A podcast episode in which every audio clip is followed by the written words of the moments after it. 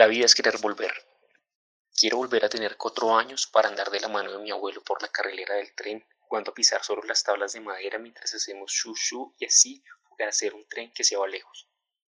Quiero volver a esperar desde la ventana a E y a P cargando las bolsas plásticas de las compras, porque esas bolsas eran la promesa de un juguete nuevo y esos juegos, esas ficciones invisibles, esos diálogos de héroes y villanos, lo comprendo ahora que lo escribo, fueron la génesis de mis historias. Quiero volver al primer baile del colegio y sentir otra vez los nervios por bailar con la niña que me gustaba. Quiero volver a sentir el vacío en el estómago y el temblor en las manos y volver a creer que eso era amor. Quiero volver a resbalar por las montañitas que había en el parque frente a mi casa y jugar otra vez fútbol con la felicidad que me daba no saber qué era y sería para siempre un mal jugador. Quiero volver a ver a la niña de ojos verdes que vi un día cuando salí de la ciudad y mi vida cambió para siempre y que recuerdo porque tenía una pajita en la boca. Quiero volver a imaginar que me bajo del carro y voy corriendo hacia ella para jugar cualquier cosa y luego imaginar una vida con ella jugando, siempre jugando y volver a creer que eso era amor.